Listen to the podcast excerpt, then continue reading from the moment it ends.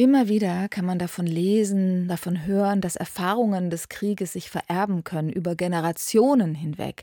Auch die Erfahrungen des Zweiten Weltkriegs, die unsere Eltern, Großeltern oder sogar Urgroßeltern gemacht haben, können über die Generation hinweg Spuren in uns hinterlassen.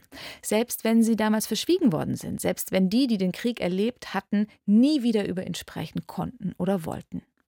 Und die Kriege, die heute geführt werden, wie die in der Ukraine, wie der in der Ukraine, die haben Auswirkungen auf das Leben der Kinder ja jetzt schon, aber werden auch Auswirkungen künftig auf die Enkelkinder haben. Denn die traumatischen Erlebnisse der unmittelbar Betroffenen werden quasi an die Nachkommen vererbt. Das sagt auch der Therapeut Udo Bär. Je mehr geschwiegen wird, desto lebendiger und kraftvoller bleiben die alten Schrecken. Die Monster des Schreckens, die Monster des Krieges, die überwintern auch unter dem Mantel des Schweigens und dann kommen die irgendwann wieder hoch. Sagt Udo Beer. Viele Jahre schon ist er einem Phänomen auf der Spur. Gefühle, tief vergrabene Lebensmuster, Erfahrungen, die so schwer zu ertragen sind, dass sie nur weggesperrt werden können. All das kann unbewusst weitergegeben werden an Kinder und Kindeskinder. Auch in Deutschland haben viele Traumata der Kriegsgeneration überwintert.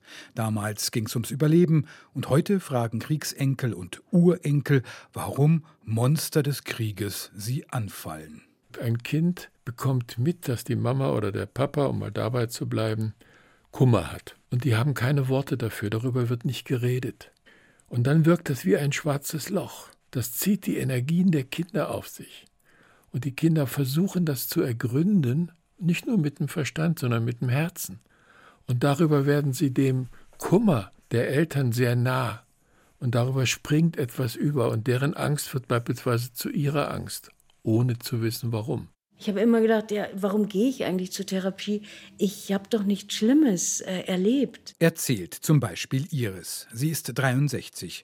Erst das, was transgenerative Weitergabe von Traumata genannt wird, hat ihr eine Erklärung geliefert für ihre Ängste. Eigentlich kann man ja sagen, dass meine Mutter dasselbe hat wie ich, dass sie sich auch in dieser Welt nicht beheimatet fühlt. Und das habe ich ja auch. Also habe ich schon erzählt, dass ähm, die Eltern von meiner Mutter mit neun Jahren neben ihrem Bunker gestorben sind. Weil man inzwischen weiß, welche Folgen Kriege in den Seelen noch der Kinder und Kindeskinder haben können, hilft Udo Bär jetzt auch Familien und Multiplikatoren in der Ukraine online. Die Erwachsenen sind oft noch so im Durchhaltemodus. Ich muss kämpfen, ich muss durchhalten, ich kann es mir gar nicht erlauben, mich meiner Angst hinzugeben.